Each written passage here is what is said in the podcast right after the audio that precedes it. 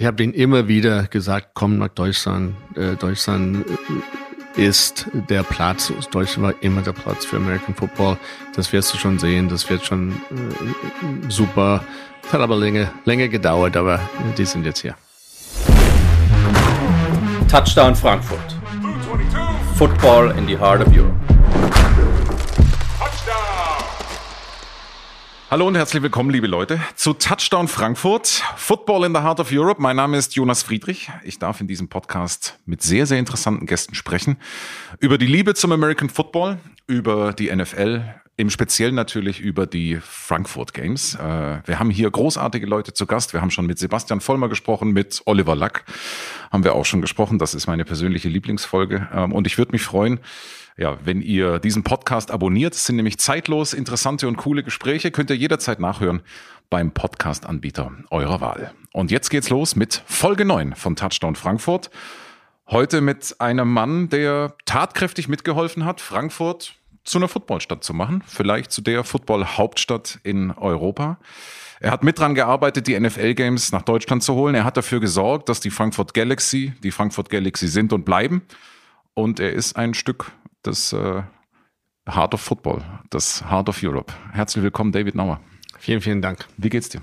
Mir geht's gut. Also wir haben sehr aufregende Wochen und äh, NFL ist wieder da, Football ist wieder da aus USA und äh, wir haben schon sehr lange darauf gewartet, kann man so sagen, hier zu spielen mit Football seit 2007.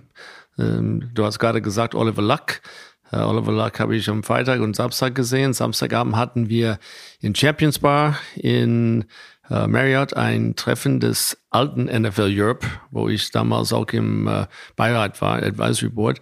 Und äh, es war schon cool, die ganzen alten Gesichter und die, die Leute zu treffen und über die äh, schönen alte Zeiten zu reden.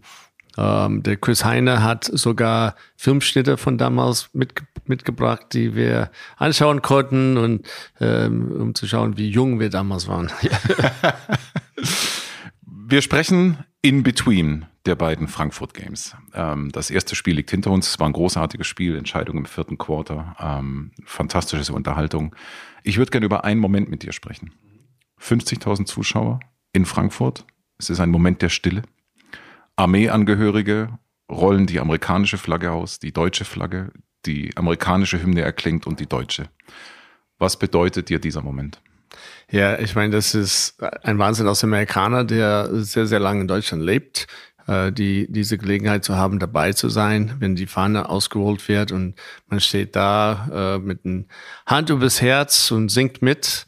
Äh, und dann, äh, weil ich wie gesagt, so lange in Deutschland bin, konnte ich genauso für die deutsche äh, Hymne mitsingen.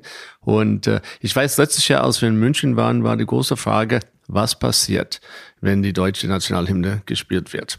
weil es bei normalerweise bei Fußball nicht so gesungen wird und nicht so gesehen wird. Aber dass die gesamte Stadion gestanden hat und gesungen hat, war ein Kribbeln im Rücken, als wir das gesehen haben gehört haben. Und das war auch diese Woche gegen, also Miami gegen Chiefs genauso. Ja. Du bist schon sehr, sehr lange in Deutschland und ähm, also viele werden schon vieles über dich wissen. Du bist Partner und Geschäftsführer einer sehr großen Investment Company, ähm, Cerberus. Das machst du seit 20 Jahren. Daraus kann ich ableiten, du bist erfolgreich. Noch. Darüber hinaus hast du ganz schön viele Ämter. Also wenn man sich ein bisschen mit dir beschäftigt, du bist der Vorstand der amerikanischen Handelsbrücke, du bist engagiert in der Atlantikbrücke, Vorstandsmitglied äh, im American German Institute, du bist bei den Republicans Overseas und Mitglied in diversen Aufsichtsräten. Wie findest du noch Zeit für Sport? Oh, ich meine, also diese gesamte, die Ämter, die haben alle mit Netzwerk zu tun. Die haben unterschiedliche Netzwerken und es passt alles zu meinem Job. Äh, als Cerberus äh, ist mein Job eben, die Projekte in äh, Deals zu finden und sicherzustellen, dass wir die richtigen Leute haben, für den Deal erfolgreich durchzubringen. Und durch diese verschiedene äh, Gruppen wie American Chamber of Commerce oder Atlantic Brücke und so weiter, das sind alles einfach Riesennetzwerke, DAX-CEOs und, und Leute aus dem, äh, äh, aus dem Bundestag und, und Cabinet und sowas. Und äh, dann habe ich Gelegenheit, die alle kennenzulernen. Also das passt auch zum Job. Äh, ja, von daher, das ist, der eine geht Hand in Hand mit den anderen. Äh, mit Sport, gut, das ist halt mein Hobby.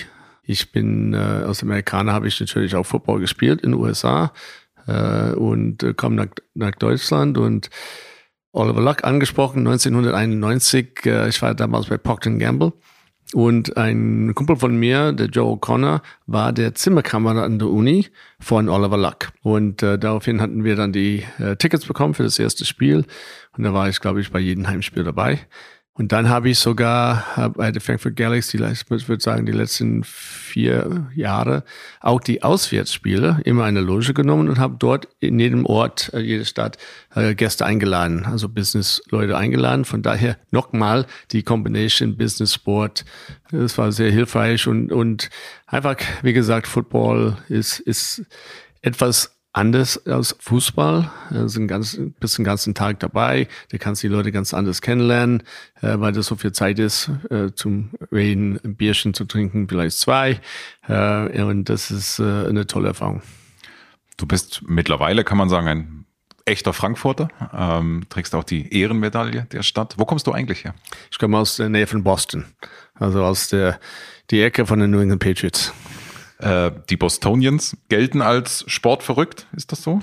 Ja, gut, in, in Boston ist eine super Sporttat. Wir haben die, die äh, Celtics äh, im Basketball, die waren jahrelang top mit Larry Bird und, und so. Dann hatten wir die Bruins äh, mit äh, äh Esposito und Bobby Orr und wie die alle heißen, äh, viel, viel, viel gewonnen. Dann hast du die Red Sox, die haben 86 Jahre nicht gewonnen. Und dann 2004 das erste Mal und dann danach viermal in den nächsten, sagen wir, zehn Jahren. Und natürlich die New England Patriots, die seit äh, Tom Brady 2002 äh, neunmal im Super Bowl waren und sechsmal gewonnen. Ich glaube, die haben, die haben zweimal gewonnen, wo die hätten verlieren müssen. Und die haben zweimal verloren, wo die hätten gewinnen müssen. Also das ist halt Football, das ist der Sport. Man kann es nicht wissen, was passiert, wie jetzt bei Miami ähm, mit der Last äh, Hike und der Quarterback hat den Ball nicht gefangen, hätte es gefangen, dann hätten die vielleicht doch ein Unentschieden ausmachen können und dann in die Verlängerung. Das äh, wäre fürs Fernsehen natürlich super, das wäre für den Publikum super. Das ist leider nicht gekommen. So ist Football. War Football von Anfang an dein Sport und äh, wo und auf welcher Position hast du gespielt? Äh, nee, Football war nicht mein Sport, Baseball. Da war ich Shortstop von Kind auf in der Little League und dann später ein All-Star Shortstop. Das hat immer viel Spaß gemacht. Ich bin einfach zu klein, also für Football. Ich habe ein Jahr gespielt in der Highschool und war, ich habe Safety gespielt und da kam von der anderen Seite einer mit dem Ball auf mich zugerannt, der größte in der Mannschaft und äh, das nächste, was ich gehört habe, war, wie der Coach gesagt hat, jemand neben den David vom äh, Feld. War das dein letztes Spiel? Das war mein letztes Spiel. ja, ja. Und dann hatten wir, und dann hatten wir, äh, was damals nicht gab, eine äh, aus London, der ist nach äh, Boston gezogen, also da, wo ich aufgewachsen bin und er hatte Semi-Pro Fußball gespielt. Und dann hat er eine Fußballliga angefangen in unserem Ort. Das gab es noch nicht in die Schule, aber bei uns im Ort gab es. Und da habe ich dann äh, einige Jahre dann äh, Fußball gespielt. Und äh, das war besser für mich. Wann, wo und warum hast du Deutsch gelernt? Oh, gute Frage. Also ich, ich war mal in die achte Klasse und in der achte Klasse dürfte man anfangen, eine Fremdsprache zu lernen. Es gab Deutsch, Spanisch oder Französisch. Meine Eltern wollten, dass ich Latein mache. Der älteste Sohn soll halt Arzt werden. Ja, und äh, es gab aber kein Latein. Äh, Latein gab es erst ab die zehnte Klasse. Und dann haben wir gesagt, okay, was ist die wissenschaftlichste Sprache? Also Deutsch. Dann habe ich Deutsch ähm, gelernt die ersten zwei Jahren. Als ich dann in die zehnte Klasse kam, das war ein ganz anderes Gebäude, hätte ich Latein machen können, äh, nehmen können. Aber der Deutschlehrer war mein Nachbar und seine Eltern waren wie quasi Großeltern für mich. Äh, von daher habe ich, hab ich gesagt, ich bleibe einfach bei Deutsch und war 78, 79 für 16 Wochen in Neustadt in der Weinstraße als Austauschschüler. Äh, und dann später 81, 82 von der Uni ein Jahr lang in Freiburg. Äh, und es war ein super Jahr. Und wenig später dann auch in Frankfurt für deine Abschlussarbeit, nicht? Um äh, dort Interviews zu führen und äh, so. Das war dein erster Du bist aber gut informiert, ja. Das war 1983. Für mein Degree musste ich halt eine Diplomarbeit schreiben quasi. Äh, und äh, meine Diplomarbeit ging darüber, was könnten Amerikaner, die Fremdsprachen gelernt haben, geschäftlich daraus machen, also für, für Jobs. Äh, und, und würden die dann in Deutschland oder einem anderen Land gut unterkommen. Und dann kam ich für einen Monat und habe ungefähr 30 Firmen Interviews geführt äh, und einfach die Fragen gestellt, äh, kann ich mit der Sprache, was ist wichtig für euch, Language oder ist es Technical äh, Skills oder was, was soll es sein, was das Wichtigste ist. Und daraufhin, äh, wie gesagt, war ich ein, ein Monat hier. Das war eine schöne Zeit. Ich hatte Freunde, äh, die in Deutschland gelebt hatten früher und äh, ich habe deren Freunde in Starnberg äh, besucht und wir saßen zusammen und dann haben die gefragt, was magst du für Musik? Und ich habe Deutsch, ich kenne nur Peter Maffay und äh, Küsterberg. Ja, der ist zwar kein Deutscher, aber er ist halt in Deutschland damals sehr äh, bekannt. Und dann sagten die zu mir, ja, der Peter Maffay wohnt hier auf die Hauptstraße. Willst du den kennenlernen? Ich gesagt, klar, warum nicht? Und dann sind wir runter und haben einfach geklingelt und dann fragt er, ja, wer ist da? Ja, ist ein amerikanischer äh, Fan. Damals gab es wahrscheinlich nicht so viele amerikanische Fans. Äh, und dann kam er tatsächlich raus mit einem riesigen Schäferhund, hat uns eingeladen und, ähm, und der Freund hat äh, zu Peter Maffay gesagt, ja, er würde gerne mal ein Autogramm haben. Und dann sagt Peter, okay, kein Problem. Was hast du mitgebracht? Und dann sagt er, nichts. Und dann ist der Peter Maffay ins Haus, hat zwei Records geholt, Platten und ein paar Kärtchen, hat die rausgebracht und unterschrieben und dann war ich wieder weg. Cool. Sehr entspannt. Und dann war ich äh, in Bremen, äh, habe ich mein erstes Christopher-Konzert gesehen. Du, äh, du, hast sie alle gesehen. ja, ja. Und, und, seitdem viele gesehen. Viele, viele, viele. Ja. Ein paar Jahre später, 86, bist du dann fest nach äh, Deutschland gekommen. Ja. War das damals dann für dich schon kann man sowas planen? War dir klar? Das, das war überhaupt nicht geplant. Ähm, ich habe äh, mein Master Degree gemacht in Thunderbird out in, in, in Arizona. Äh, das ist ein International Business MBA und hatte acht Monate ein Praktikum gemacht bei Mellon Bank in Pittsburgh. Eigentlich war es nur ein Semester, aber dann hatten die mich gebeten, ein zweites Semester zu bleiben im Sommer.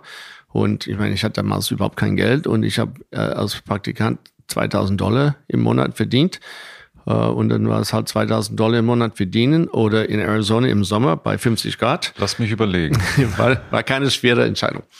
Dann äh, bin ich wieder an die Uni und ich bin davon ausgegangen, dass ich halt für Mellon Bank arbeiten würde. Ich hatte ein Angebot und damals äh, habe ich dann ein, ein Nachricht in mein Postfach bekommen. Das war ja vor äh, Internet und so, dass ich auf die Liste war für Procter Gamble ein äh, Interview zu führen. Und dann habe ich die Liste angeschaut und habe gesehen, da waren zehn Namen drauf. Neun waren Ausländer und ich. Ich war der einzige Amerikaner und ich fand das wirklich komisch, äh, weil ich wusste, da waren viele andere Studenten, äh, Studentinnen bei, bei uns, die akademisch viel besser waren als ich. Und dann habe ich aber die Interviews gemacht am Campus und dann hatten die mir ein sogenannter Flyback gegeben. Das heißt, die fliegen mich dann von Arizona nach Cincinnati, um weitere Interviews zwei Tage lang. Und das war perfekt, weil es war genau zwei Tage, nachdem ich mein Diplom hatte und ich hatte kein Geld, um von Arizona nach Boston zu kommen.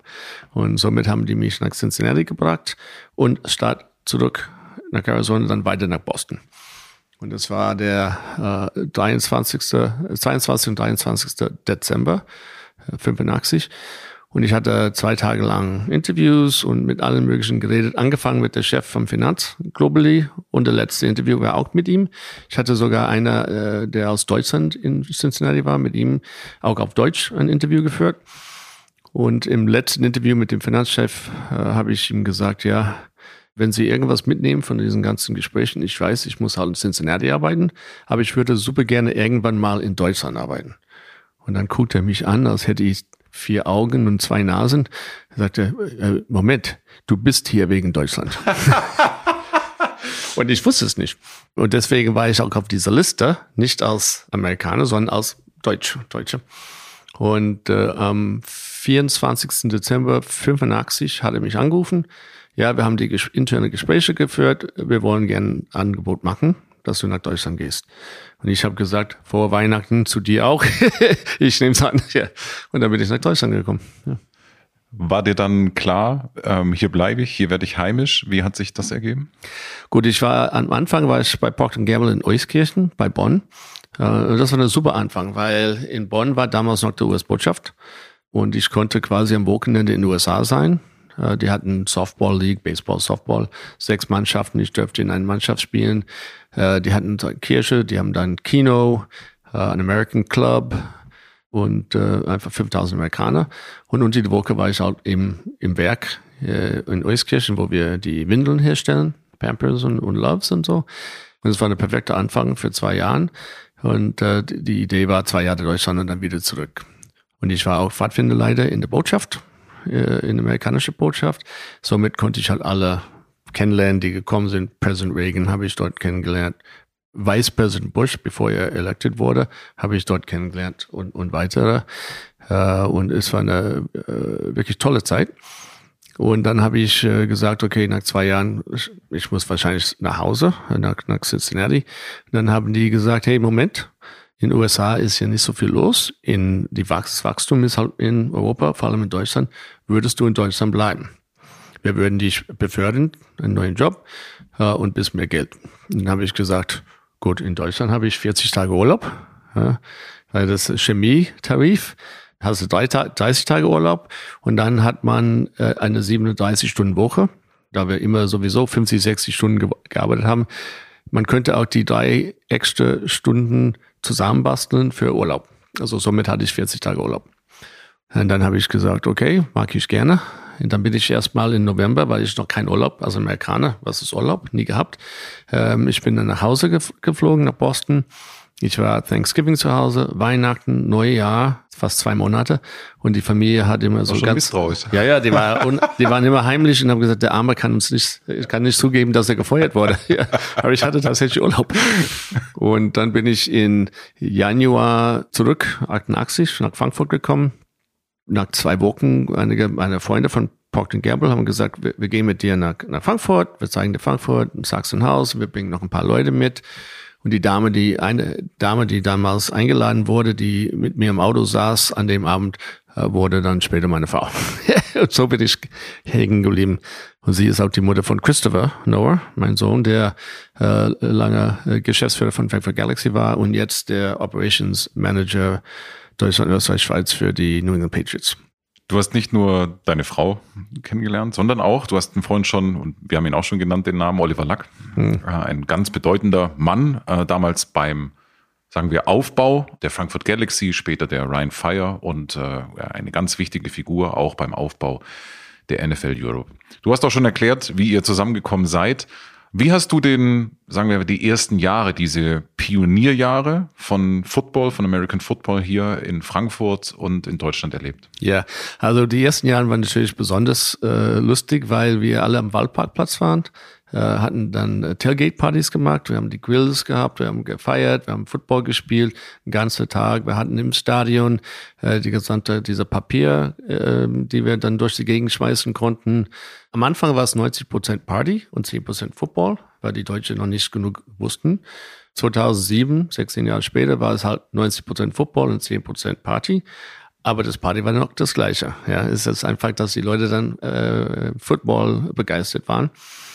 Irgendwann kam die Feuerwehr und hat gesagt, okay, auf dem Waldparkplatz kann man nicht grillen, das ist zu so gefährlich. Und Papierschnipsel dürfen wir nicht mehr schmeißen, das ist gefährlich. Und das, äh, das kam leider weg. Aber die Zeiten am Anfang äh, mit Football, äh, mit Oliver Luck, alles, was er dafür getan hat, war toll.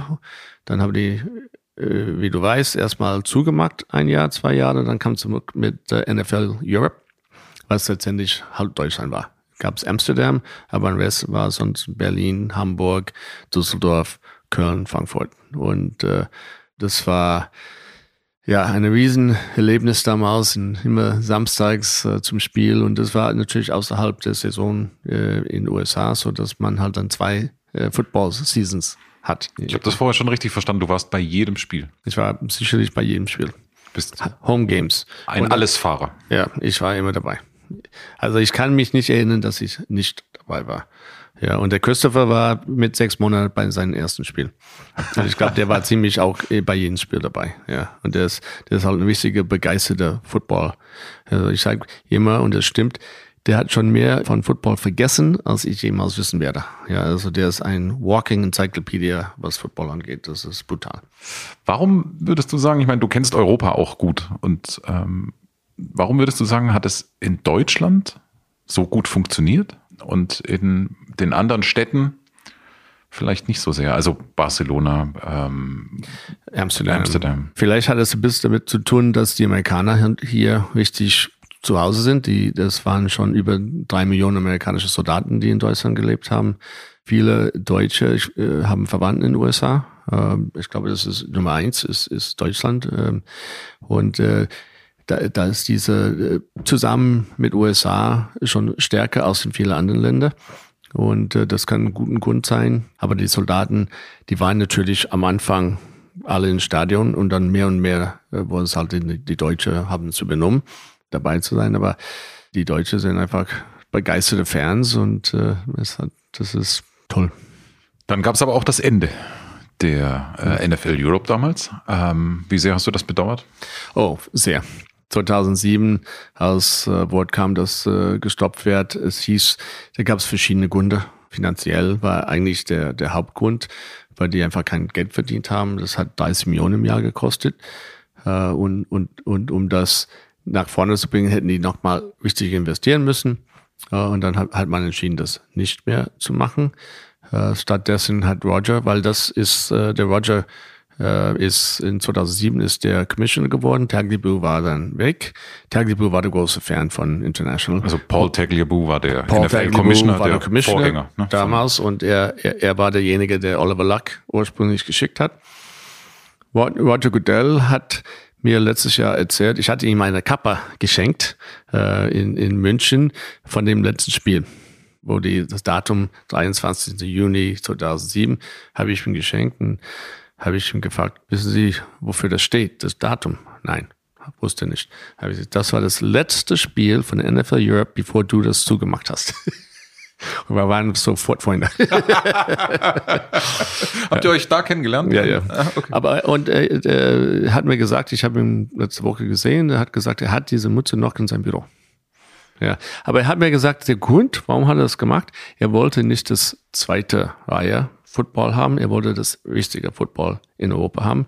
Und, äh, und dann hatten die sogar in 2007, glaube ich, Oktober, sofort angefangen, in London zu spielen.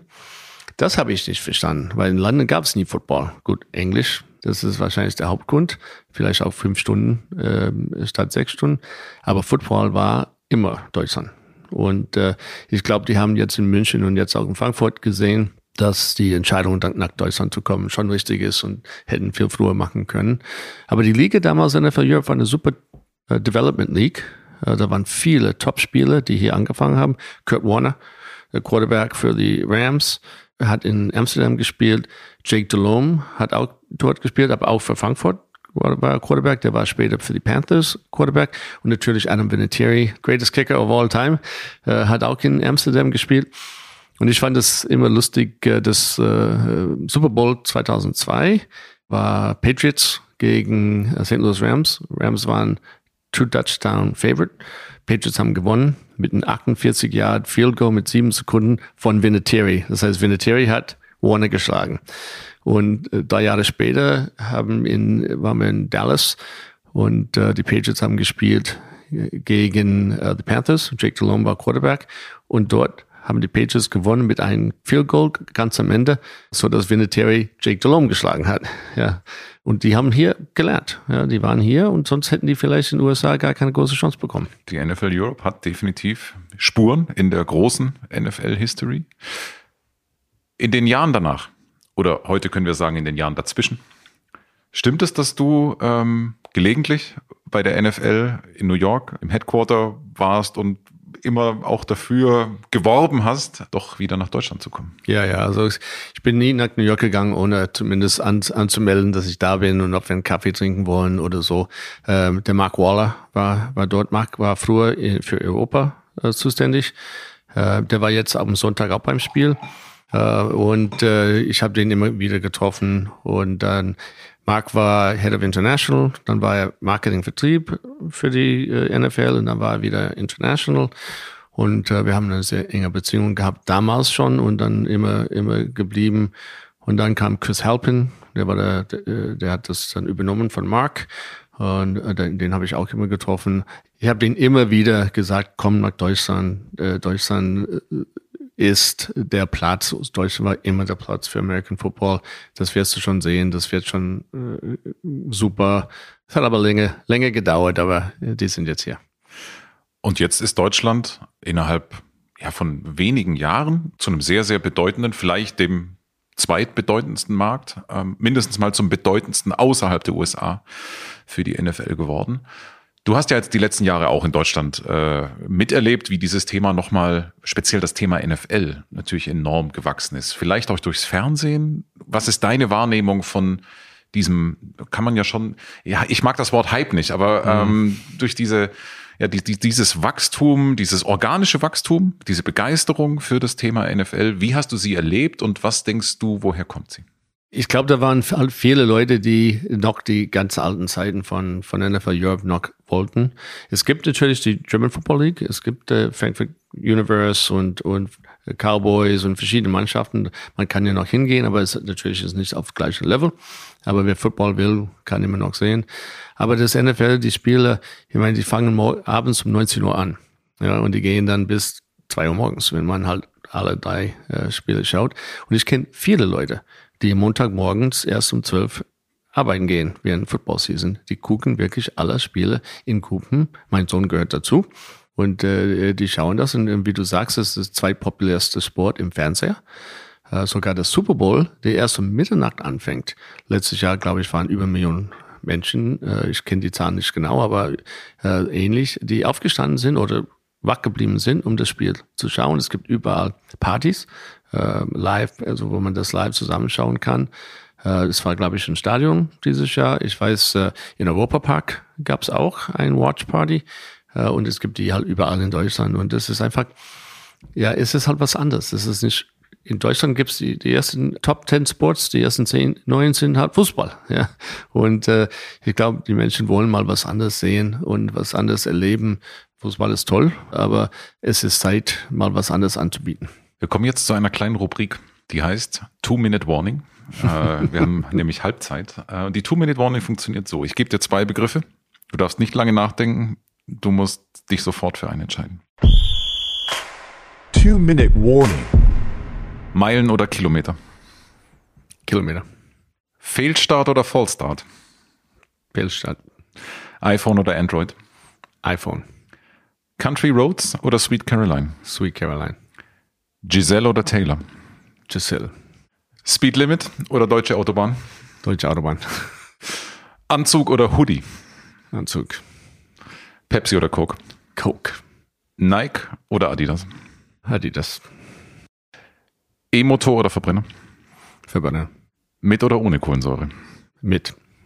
Hast du schon beantwortet vorher, als ich dir ein Wasser eingeschenkt habe. Ich kann dir gerne, du, ach, du trinkst gar nichts. Bin nur ich, der hier die Geräusche macht und äh, sich ab und zu ein Wasser nachgießt. Danke dir schon mal an der Stelle. Du hast zwei Lieblingsteams, glaube ich. Was man, was unsere Hörerinnen und Hörer nicht sehen können. Äh, vor uns liegt ein schwerer Ring. Es ist der, der World Champion Ring der Frankfurt Galaxy. Er ist äh, auffällig. Ähm, es ist, glaube ich, ein typischer amerikanischer Footballring. Mit wie viel Stolz trägst du ihn und wie häufig trägst du ihn? Also bei jeder Footballgelegenheit habe ich den dabei. Es war lustig, bei am Freitagabend hatten wir das große Dinner in Turner, Texas und ich habe meinen Ring angehabt und da kam der Mr. Hunt, der Besitzer von die äh, Kansas City Chiefs und hat auch so einen Ring. Sein Ring war natürlich dreimal so groß. Äh, und dann haben wir einfach zusammengestanden und haben Fotos machen lassen von beiden Ringen nebeneinander, äh, was für, natürlich für Galaxy äh, eine super Geschichte ist, die wir gut benutzen können. Die Galaxy war auch viel Arbeit. Also da war ich von Anfang an mit dabei, das mit aufzubauen, die neue Frankfurt Galaxy von der European League of Football. Und viel Herzblut und viel, viel Schweiß und viele Freunde geholt, die uns mit aufgebaut haben, um das mit aufzubauen. Und wenn du siehst die Arbeit und wenn du, ich meine, normal, normalerweise bin ich immer früher zum Spiel, ich saß da, Spectator, ich, ich war ein Fan, ich habe geguckt, ich bin dann wieder nach Hause gegangen und man sieht nicht, was alles tatsächlich passiert hinter die Bühne, um einen Spieltag zu bringen. 120 Volunteers, 20, 30 Staff, die ganze Spiele, was alles, der Merchandise und die Ticket Sales und die Werbung und ah, es ist unheimlich viel. Und wenn man dann an dem äh, im Endspiel kommt 2021 hatten wir gegen Düsseldorf, äh, gegen Hamburg gespielt, in Düsseldorf. Was witzigerweise auch das letzte Spiel der alten genau. NFL Europe war und ja, äh, diesmal das erste Finale der neuen Zeit. 2007 haben wir verloren, äh, hier in, in, in äh, Frankfurt. Äh, aber 2021 hat die neue äh, Frankfurt Galaxy gewonnen mit Glück, sage ich, weil das war ein Field Goal von Hamburg. Die hatten die beste Kicker in die Liga. Der musste 63 Yards, was eigentlich überhaupt nicht machbar ist. Und er hat 62 geschafft. Also einer zu wenig und äh, alles andere hätten wir verloren und die hätten gewonnen. Aber wie, wie gesagt, das ist Football. Und dann haben wir natürlich richtig gefeiert und, äh, und dann habe ich gesagt, wir brauchen Wings. Ist genauso wie in, in, in den USA, das Super Bowl. Und dann hatten wir, glaube ich, 130 Rings machen lassen. Alle Spiele, alle Coaches, die Gesellschafter und dann eben 10 oder 15 von den Hauptvolunteers, die unheimlich viel machen, äh, haben alle Ringe bekommen. Und die tagen, die tagen die, glaube ich, auch äh, sehr stolz. Und wenn ich das sehe, dann denke ich an die ganze Arbeit und die Freude. Aber was man alles bis dahin machen müsste, um dahin zu kommen, ist, ist, ist viel. Ist viel. European Champions steht drauf, das Galaxy-Symbol. Wann hast du zum ersten Mal The First Ever? Das steht auch noch schön eingraviert. Wann hast du zum ersten Mal von einem Projekt namens European League of Football gehört? European League of Football, also die neue Elf. Patrick Izume und ich sind gute Freunde. Wir waren beim Super Bowl. Ich glaube, wir waren in Houston das war das Spiel, wo die Patriots 28 zu 3 zurücklagen. Die hätten eigentlich verlieren müssen. Dann haben wir die doch gewonnen im Overtime. Äh, und Patrick und ich haben das diskutiert und da war ein, ein dritter Freund von uns, der Sascha Küster, hier aus Frankfurt. Der war früher auch mit die äh, Universe und äh, mit beschäftigt. Und eigentlich war es seine Idee, äh, diese Liga zu gründen. Sascha ist leider mit 40 gestorben und konnte das nicht erleben, aber ich glaube, der schaut runter und sieht, äh, was wir hier machen und der, das war seine Idee. Patrick hat dann durch seine Mitarbeit mit Pro7, hatte den Zelko kennengelernt. Dann hatten die gesagt, komm, würdest du da einsteigen, CEO und Investor? Und dann kam ich äh, dazu. Wir saßen in München zusammen. Dann habe ich gesagt, gut, dann mag ich Advisory Board Chairman, weil also Fulltime kann, kann ich nicht. Das erste Geschenk habe ich gemacht. Ich habe mit den NFL gesprochen und lang hin und her und hin und her, bis die erlaubt haben, dass wir die Namen von NFL Europe wieder benutzen dürfen. Ähm, es gibt einen Vertrag. Wir dürfen nicht sagen, dass wir NFL sind. Wir haben nichts mit NFL zu tun, aber wir dürfen die Namen nutzen unter gewisse Prämisse. Und es sind, äh, wie gesagt, Berlin Thunder und Sea Devils und Centurions und Rheinfire und Galaxy und Dragons und Basel Dragons. Und das hat, glaube ich, auch die Elf ein bisschen geholfen, dass wir die Namen wieder hatten. Und der Patrick ist ja Commissioner. Äh, wir sind jetzt 18 Mannschaften in 10 Länder. Das macht viel Spaß. Das ist ein bisschen teuer, wenn man dann nach äh, Budapest fliegen muss mit äh, 100 Leute. Äh, aber wir, wir finden einen Weg, ähm, äh, das auch finanziell über die Runde zu bringen. Äh, wir sind noch, es ist halt ein Startup. Und äh, das Schwierigste war, wir haben im Covid angefangen, ja, wo man jeder zweite Sitz nur verkaufen dürfte. Und es war halt schwierig, überhaupt dann Geld zu verdienen. Wir haben kein Geld verdient, im Gegenteil. Aber das ist auch bei vielen Startups. Ja, da muss man investieren, äh, Zeit, Schweiß, Geld. Äh, das mag der Selco, das mag der Patrick, das machen die Aktienmannschaften auch. Äh, aber das sind gute Leute, alle. Also ich kenne nicht alle, aber die meisten. Wir haben gewisse Gremien, mit, dass wir dann zusammensitzen und diskutieren, was funktioniert, was funktioniert nicht, wie können wir besser werden. Wir machen das auch mit Selco, also mit der Besitzer und auch mit Patrick. Denn am Ende wird es erfolgreich sein, wenn wir alle zusammenarbeiten nach vorne. Äh, und das ist halt ein Team-Effort, wie Football halt so ist. Das ist ein Team-Effort. Und die Elf, wir sind noch nicht 100% da, aber, aber ich glaube, wir brauchen noch ein paar Jahre, aber dann wird es sehr erfolgreich. Und die Hoffnung ist, dass wir immer mehr Amerikaner, vielleicht kriegen wir einen von, einige von der NFL rüber und wir können ein bisschen mehr Development League machen, wie es früher war. Äh, wir haben schon Spiele hier gehabt, die dann nach USA gegangen sind und spielen. Und wir haben auch viele Spiele, die äh, Deutsche, die oder deutsche Hintergrund, die in USA gespielt haben, die hier investiert sind oder helfen. Zum Beispiel Jakob Johnson, der für die Patriots gespielt hat, das ist Player Pathway. Jetzt ist bei den Raiders, äh, der ist bei Stuttgart äh, investiert und hat äh, dort auch früher gespielt. Björn Werner ist in Berlin, Ed Bali ist in Hamburg und ich darf nicht drüber reden, aber ich habe gestern telefoniert mit einem Quarterback in den USA, der auch deutscher Hintergrund hat. Hier kommt aus hier aus der Gegend, der spielt noch und der hat großes Interesse bei der Frankfurt Galaxy was zu machen. Wir sind noch nicht da, aber das wird natürlich eine super Sache. Und dann die Munich Ravens haben auch äh, eine ehemalige Spieler bei denen im, im Team. Und was sie bringen, ist nicht nur ein bisschen Geld als Besitzer, sondern die bringen eben Know-how. Und die Fans finden das toll und die, die Players finden es toll, weil die von den halt, von den Real Profis was lernen können. Und wir haben auch Spieler bei der Galaxy, die auch früher in der NFL gespielt haben. Reese Horn, unser Receiver, hat in der NFL gespielt. Der war super. Und das sind viele solche Leute. Das beantwortet meine Frage, in welchem Maß du äh, bei den Galaxy oder auch im ähm, ELF-Thema involviert bist. Sehr. Ähm, du steckst voll drin. Wie siehst du die Zukunft der Liga? Ja, also, äh, also ich, wie gesagt, umso mehr. Wir haben zum Beispiel in Düsseldorf Tom Suller, der Coach für Düsseldorf, der war ehemaliger Coach, der war viel, viel früher Rheinfire Coach, dann in den USA, der war Coach, Head Coach für die uh, 49ers. Uh, der hat wichtig Erfahrung. Die Leute, die das Spiel wollen gerne dahin gehen. Das hat man gesehen in dieser Saison. Die haben kein Spiel verloren, weil die Top-Spieler wollen für die Top-Coaches arbeiten. Äh, wir haben einen super Coach hier, der, der, der Thomas Köstling, äh, der auch im ersten Jahr Coach of the Year gewonnen hat äh, und hat die Mannschaft nach oben gebracht und wir haben das, die Saison gewonnen. Und die Galaxy war auch die letzten zwei Saisonen eigentlich auch im Playoffs. Dieses Jahr haben wir nur in die Hauptfinale verloren gegen Düsseldorf die Meister geworden sind.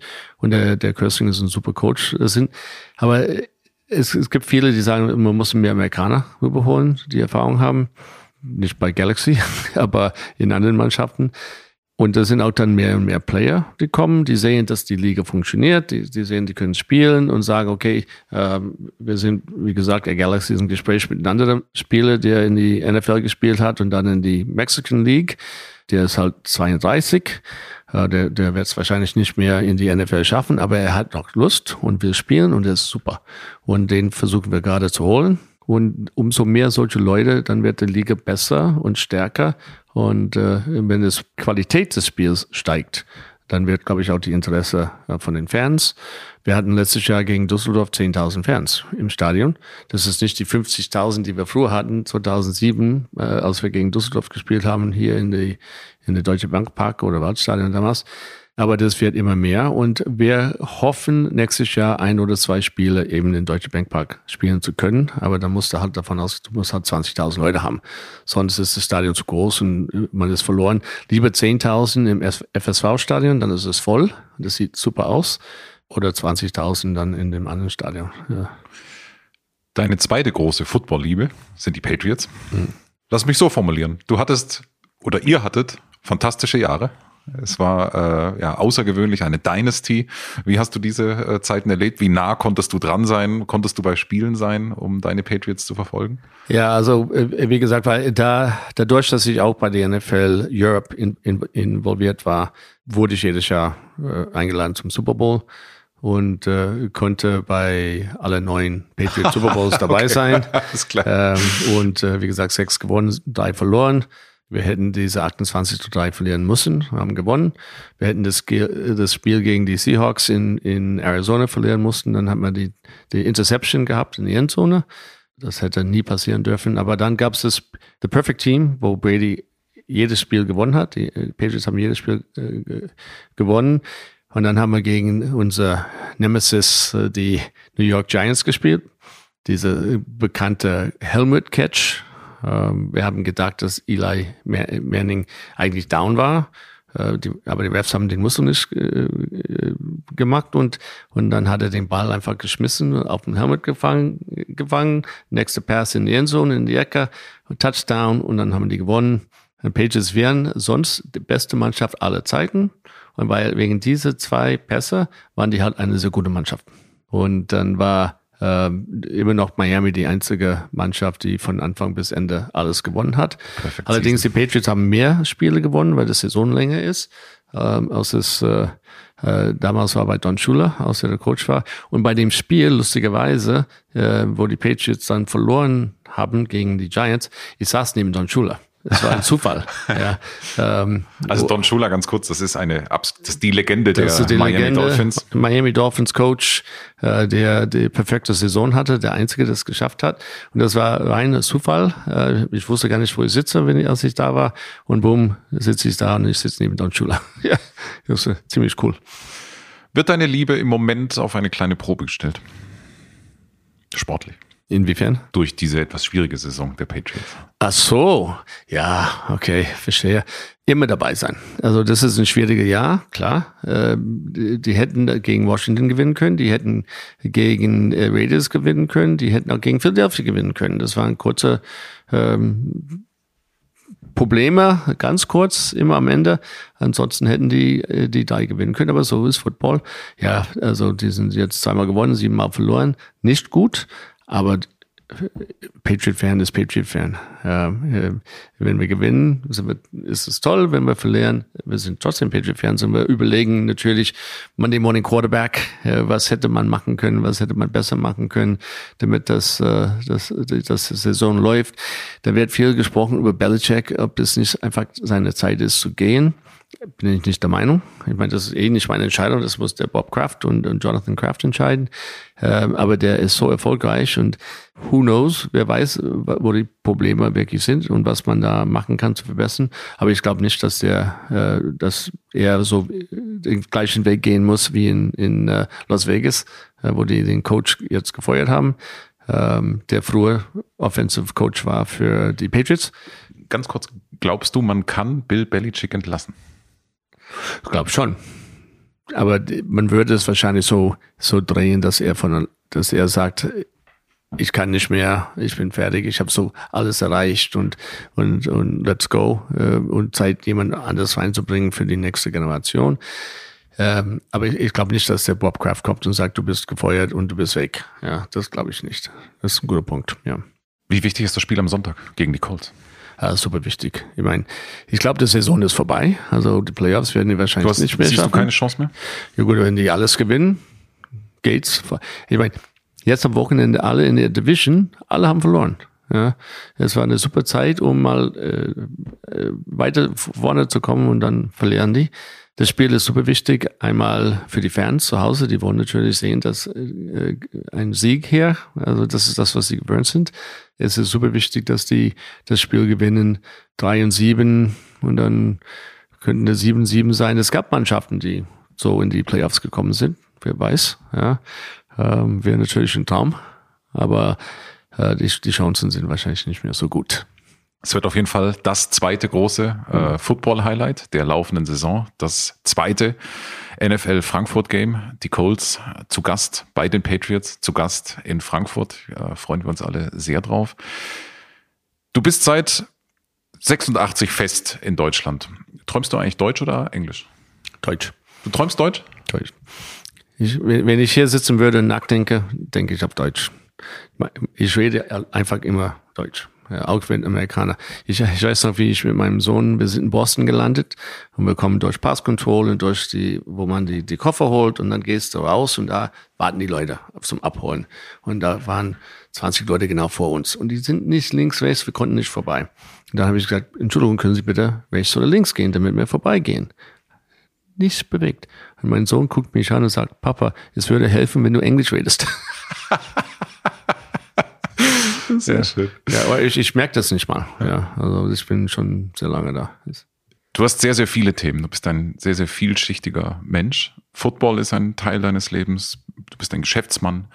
Auch die deutsch-amerikanische Freundschaft ist äh, ein, ein, ein, Teil deines Wirkens ähm, und ein ganz, ganz wichtiger Teil. Ich würde gern darüber sprechen.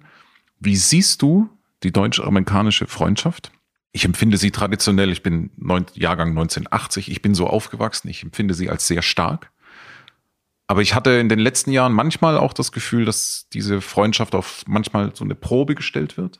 Wie empfindest du sie? Vielleicht auch in den letzten Jahren und jetzt und in Zukunft? Ja, also ich glaube, man muss es trennen zwischen Politik und Business und, ich sag mal, normal Menschen. Ich glaube, auf, auf dem Business-Level, Business-Seite und äh, Urlaub und sowas, da hat sich nichts geändert. Da ist immer noch sehr, sehr stark. Äh, politisch gab es halt einige Issues, äh, kann man so sagen. Donald Trump war nicht der beliebteste Präsident für, für die Deutschen. Rick Grinnell war nicht der beliebteste Botschafter aller Zeit, aber die Deutschen wählen den amerikanischen Präsident nicht. Donald Trump ist, äh, der macht ab und zu mal Sachen, äh, die die Deutschen nicht gefallen, indem er sagt, NATO ist obsolet. Er meint das natürlich nicht. Was er will, ist, dass die, die Europäer einfach jetzt zwei Prozent bezahlen. Ja, und er muss die ein bisschen schocken, äh, um das zu machen. Oder er sagt, wir ziehen die, die Soldaten ab. Ja, das meinte er natürlich auch nicht. Das würde er auch nie tun. Aber äh, ein bisschen dieser Schock, der von Donald Trump kommt. Man hat gehofft und man hat gedacht, als Joe Biden gewählt wurde, oh, jetzt ist alles in Ordnung, alles wird toll. Ja, aber das ist nicht so gekommen. Das ist äh, die, die Zusammenarbeit, wo es funktioniert, funktioniert immer noch. Aber auf die politische Ebene, klar, wir sind ein bisschen näher zusammengekommen, Regierung zu Regierung. Äh, das hört man auch in Berlin. Es ist viel besser. Aber was Foreign Policy angeht, die Foreign Policy von USA ändert sich kaum, ob es Republican ist oder ein Democrat ist. Das wird sich nicht viel ändern. Das Größte, was wir hätten damals machen müssen, Freihandelsabkommen zwischen Deutschland, also zwischen Europa und USA. Das haben wir leider nicht hinbekommen. Wegen der Chlorhühner. Also. Wegen der Chlorhühner. Die, die reden immer über diese Chlorhühner, aber es gibt Gesetze in Europa, dass Salat mit Chlor gewaschen muss. Muss.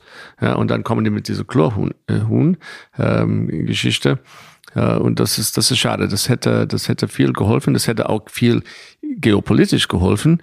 Denn im Moment die Standards hätten wir Europa, die westliche Welt, hätten wir die Standards setzen können. Das ist das, was China jetzt versucht zu tun und erfolgreich, weil wir nicht in der Lage waren, ähm, das zu machen. Ja, also, aber ich denke schon, ich meine, ich glaube, das ist übertrieben, dass es schlechter geworden ist. Ich glaube, das ist wirklich gut. Ähm, ich kenne keinen Mensch, der Probleme hat mit Amerikanern. Ich kenne viele, die Probleme hatten mit Donald Trump. Ja, und das, da muss man das schon trennen. Das ist ein, äh, wie ich finde, optimistischer, also eine, eine gute Einschätzung, eine, eine sehr so, ich teile sie und finde auch, dass gerade beispielsweise durch Footballspiele, durch die NFL in Deutschland, das auf einer tiefen kulturellen äh, Ebene auch nochmal verstärkt und gelebt wird. Und äh, das macht es ja auch so besonders, äh, was wir hier in diesen Jahren, in diesen Zeiten, in diesen äh, Wochen erleben dürfen. Es war mal ein Tischtennisspiel in China 1972 wo die Amerikaner in China waren und haben Tischtennis. So haben sie sich kennengelernt und daraufhin ist Henry Kissinger nach China gegangen und dann fing an die ganze Zusammenarbeit mit, mit China durch Sport. Und wir sehen auch hier in, in, mit, mit Football, äh, die, die NFL hat ja die TAP Award gewonnen dieses Jahr, die Transatlantic Partnership Award von American Chamber of Commerce. Letztes Jahr war es äh, NATO hat gewonnen. Äh, der, der Secretary General Stoltenberg war, war hier, die Nancy Pelosi war hier äh, für das Dinner. In der Vergangenheit hat Bill Gates gewonnen für sein Foundation, Dirk Nowitzki hat es gewonnen, Arnold Schwarzenegger hat es gewonnen. Also ist schon eine sehr große, große Sache. Und dieses Jahr war das die NFL. Und interessanterweise, die US State Department Sport ist so wichtig, dass sie ein eigenes Sportprogramm haben im, im Außenministerium um die, die schicken große Sportler ins Ausland, um äh, dort eben die amerikanische Zusammenarbeit zu unterstützen in viele, viele Länder. Und äh, die NFL macht das auch mit Leuten wie, du hast genannt, Sebastian Vollmer, äh, Markus Kuhn.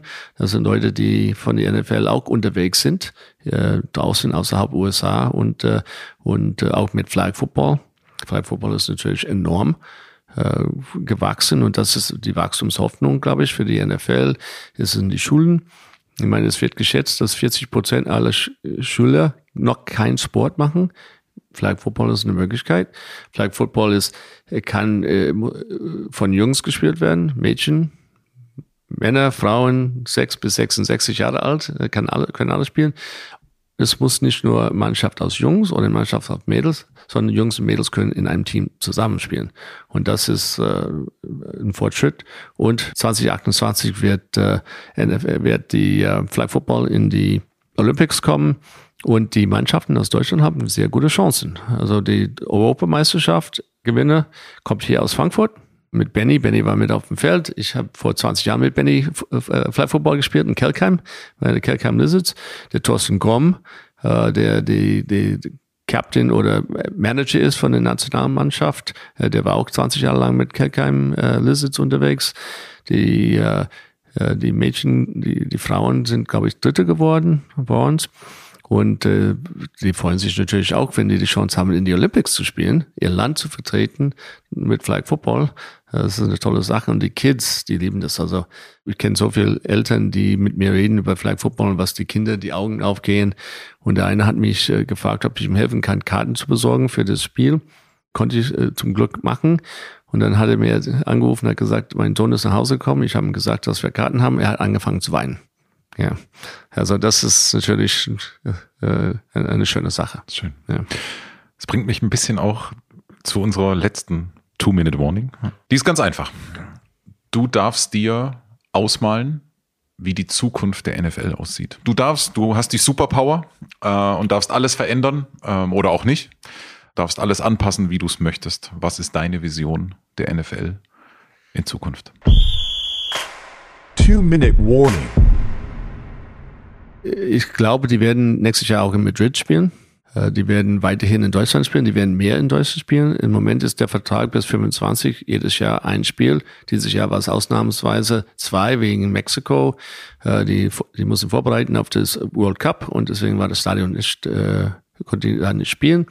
Das war Glück für Frankfurt, dass wir dann halt zwei Spiele bekommen haben. Aber ich gehe davon aus, dass es noch lange, lange äh, bleibt und möglicherweise immer zwei Spiele im Jahr muss man sehen. Letztes Jahr gab es Hoffnung, äh, der, der Commissioner hat ein paar Mal gesagt, man könnte sich überlegen, eine Division, vier Mannschaften Fulltime, also richtig Mannschaften hier zu haben in Europa, wahrscheinlich zwei Landen, zwei in Deutschland. Ich sehe das, äh, letztes Jahr habe ich gedacht, vielleicht eine Chance, aber ich glaube, das ist bisschen äh, äh, in Ferne gerückt. Weil, äh, Wegen London oder? Warum? Nee, ich glaube, die wollen lieber mal zwei Spiele in Deutschland, eine in Madrid, in London spielen. Möglicherweise kommt noch ein Land dazu, äh, damit die eben die Vielfalt von den Nationen und auch an die, an die Zuschauer und die Fans herankommen können. Aber es wäre natürlich zwei Sachen wären toll. Einmal, dass die wirklich äh, wieder was machen mit einem Development League, möglicherweise mit der Elf zusammen gehen. Das wäre natürlich ein Traum, wenn die NFL in die Elf investiert äh, und dann können wir das richtig aufbauen. Äh, das ist alles da. Die müssen eigentlich nichts organisieren. Ein bisschen Geld dazu und dann können die ihr Spiele bringen und dann steigt das wieder. Das wäre für mich ein Traum. Und, und wie man sagt, wenn man nicht fragt, ist die Antwort nein.